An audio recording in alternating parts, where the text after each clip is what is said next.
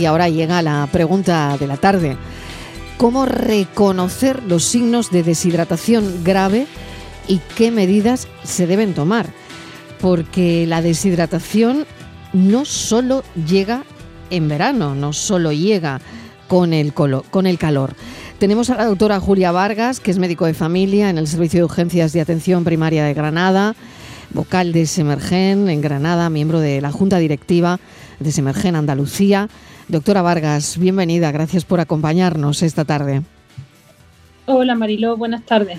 Bueno, yo decía, Gracias por invitarme. Claro, que reconocer los signos de deshidratación grave y en qué medida y cuáles son las medidas que se deben tomar es importante porque esto no solo pasa en verano, hay que tener cuidado con los bebés y con las personas mayores. Efectivamente, Mariló, así es. Eh, fíjate que el cuerpo necesita agua para sus funciones vitales en una gran cantidad, en una cantidad que oscila entre el 50 y el 70% dependiendo de la edad y de las circunstancias. Y claro, cuando no existe un balance adecuado entre la ingesta de agua y la pérdida, tenemos el riesgo de una deshidratación. No, no estamos tomando tanta agua o el cuerpo no tiene tanta agua como necesita, ¿no? Efectivamente ocurre en personas mayores y en bebés, tienen más riesgo por sus características propias los bebés, por ejemplo, los niños pequeños, tienen una composición mayor de agua en su cuerpo y la pierden con más facilidad, porque ellos tienen más actividad física, porque eh, queman más rápido las calorías y entonces esto ocurre, ¿no? Y en los ancianos tenemos la circunstancia de que no tienen la misma sensación de sed que tenemos las personas de una edad media, ¿no? Podríamos decir. Y por eso existe este riesgo, ¿no? Claro, doctora Vargas. Y el peligro... Sí, mm. sí, sí, adelante, adelante el peligro es llegar a una deshidratación grave que verdaderamente es una emergencia médica que pone la vida en peligro. Desde luego. Le decía, doctora Vargas, que no siempre en verano nos deshidratamos. Hay mm, situaciones que pueden hacer que nos deshidratemos, como vómitos, diarreas, mm, en fin, o, o alguna patología de base que tengamos por la que efectivamente pues tengamos unas condiciones diferentes en nuestro organismo y nos deshidratemos, ¿no? ¿Cuáles serían esos síntomas de deshidratación que muchas veces pueden pasar desapercibidos? Pues mira, esos síntomas son la sed, una sed intensa, tener la boca seca o pegajosa, eh, no orinar mucho o tener una orina oscura, que incluso puede llegar a ser eh, marrón, amarillo oscuro, tener la piel seca, tener dolor de cabeza, mareos, notar el latido rápido, tener los ojos hundidos. Algunos son más subjetivos que otros, ¿no? Pero todos forman parte de, la deshidratación eh, moderada, podríamos decir, ¿no? Leve, moderada y, ya cuando entramos en una fase grave es cuando notamos eh, alteraciones del estado de conciencia, de manera que estamos aletargados, que podemos llegar a estar inconscientes o incluso a tener convulsiones. Claro, que eso nos puede pasar con los niños, pensar, bueno, está cansado y tal, pero puede ser un síntoma, si el niño ha estado vomitando o tiene diarrea, ese puede ser un síntoma mm. eh, que esa deshidratación eh, empieza a ser grave, ¿no?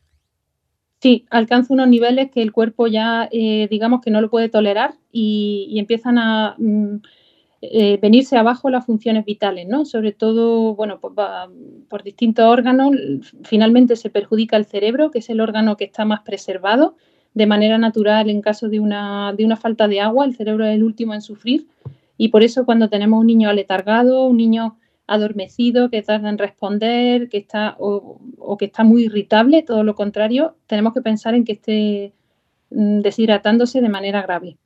¿Cuál es, doctora Vargas, la rehidratación más efectiva en, esos casos? Lo más efectivo, eh, Mariló, es beber agua. Mm, esto sería lo principal, ¿no? El agua pura, podríamos decir, ¿no? Es el mm. componente que más eh, necesita el cuerpo y más rápidamente remonta ese déficit, ¿no? También tenemos eh, unas mm, soluciones tipo de rehidratación oral, que algunas son comerciales, otras se pueden fabricar pues, de manera casera, ¿no? Eh, la típica limonada alcalina. ¿no?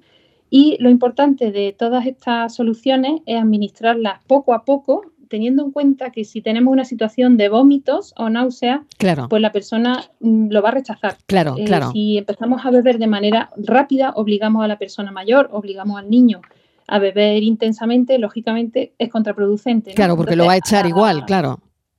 Sí, lo sigue expulsando y entonces no ganamos nada. Hay que hacerlo con sorbitos cortos, dejando unos minutos, dos, tres minutos entre un sorbo y otro, con infinita paciencia y de esa manera eh, pues se va recuperando el líquido que se ha perdido. Para personas... En algunos casos estaría indicado algunos medicamentos que, mm, bueno, el médico siempre sería el que lo indicaría, ¿no? Pues para disminuir el ritmo intestinal y, algunos probióticos también se pueden indicar para recuperar la flora intestinal y cortar esa diarrea. Para pacientes polimedicados o pacientes mayores con alguna enfermedad de base, doctora, em, ¿existen medicamentos que pueden aumentar ese riesgo de deshidratación o exacerbar incluso los efectos de una deshidratación? Ya lo creo.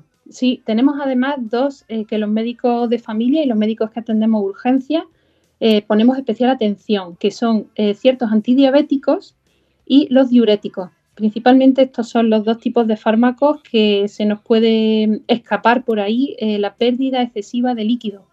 Los antidiabéticos, como por, ejemplo la metformina, eh, produce alteraciones intestinales con aumento de diarrea y pérdida de líquido que hay que estar vigilando. ¿no? Y los diuréticos, pues como su nombre indica, aumentan eh, la excreción de agua para bajar la tensión normalmente, pero a veces mm, producen un desequilibrio, ¿no? Con lo cual hay que estar atento también.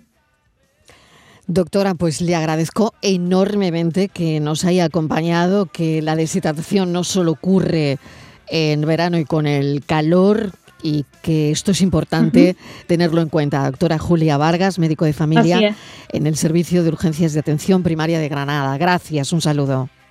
Perfecto, Marilo. Muchísimas gracias a vosotros. Buenas tardes. Un beso enorme. Y mañana recuerden que a partir de las 3 de la tarde llega Yuyu con su programa, que a las 4 llega la tarde de Canal Sur Radio. A las 6 empieza el espacio por tu salud. Y como siempre, les contaremos la vida. Un beso enorme. Adiós. Cuídense.